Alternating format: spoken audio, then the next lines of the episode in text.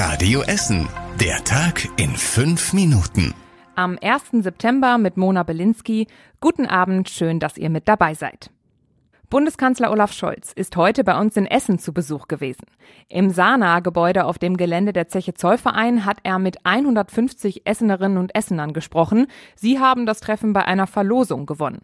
Mit ihnen wollte der Kanzler über ihren Alltag und ihre Sorgen reden. Radio Essen Stadtreporterin Anna Bartel hat vor der Debatte mit einigen von ihnen gesprochen. Ihnen geht es um Fragen über die Energiekrise. Es geht um die Rente. Es geht um die hinterbliebenen Rente und viele machen sich eben aktuell Sorgen Sorgen und vor allen Dingen sprechen viele auch von mangelndem Vertrauen in die Politik. Ich bin gespannt, ob der Bundeskanzler das auffangen kann. Nach dem Termin konnten die Teilnehmer noch Fotos mit dem Kanzler machen. Nach dem Ende des Tankrabatts sind die Benzinpreise in Essen heute Achterbahn gefahren. Direkt um Mitternacht sind sie schlagartig angestiegen. Super E10 kostete am frühen Morgen 2,07 Euro pro Liter, also rund 30 Cent mehr als gestern. Der Dieselpreis kletterte sogar bis auf 2,18 Euro hoch. Im Laufe des Tages gab es aber immer wieder starke Bewegungen. Auch jetzt gehen die Preise zwischen den einzelnen Tankstellen sehr stark auseinander. Bis vergangene Nacht um Mitternacht gab es drei Monate lang Steuerrabatte an der Tankstelle. Die sind aber jetzt ausgelaufen. Bei uns in Essen greifen ab heute die neuen Energiesparmaßnahmen des Bundes. Die Werbebeleuchtungen an Geschäften leuchten schon seit 16 Uhr nicht mehr. Die Ruhrbahn macht die Lichtwand in der Unterführung am Hauptbahnhof aus und auch die bunte Zusatzbeleuchtung am Verkehrsplatz in Steele oder im Untergeschoss am Berliner Platz werden ausgeknipst. Das Abschalten von Ampelanlagen lohnt sich laut der Stadt nicht. Am meisten Energie benötigen die Steuergeräte, die sowieso eingeschaltet bleiben müssen.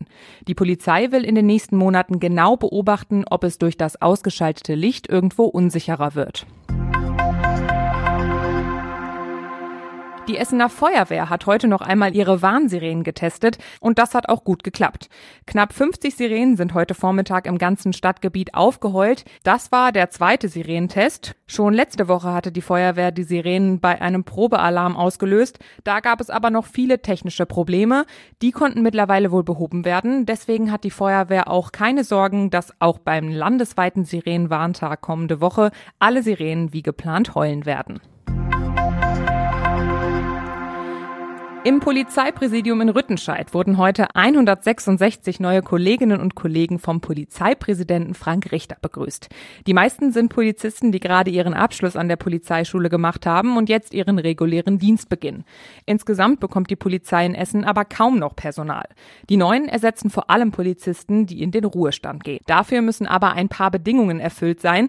Das alte Gerät muss mindestens 15 Jahre alt sein, der neue Kühlschrank muss die Energieeffizienzklasse A, B oder C haben und über 300 Euro kosten.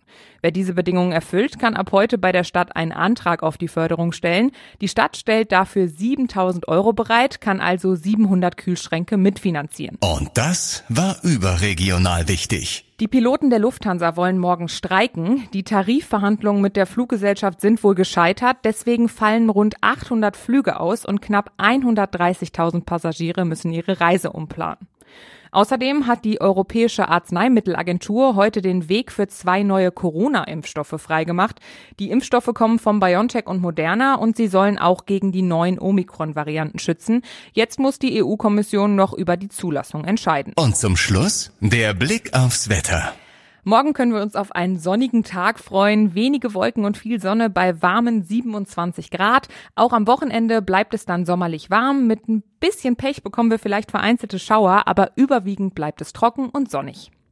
Das war's mit den aktuellen Nachrichten von heute. Die nächsten aktuellen Nachrichten bei uns aus Essen gibt's dann morgen früh ab 6 Uhr hier bei der Radio Essen Frühschicht. Ich wünsche euch einen schönen Abend und bis morgen.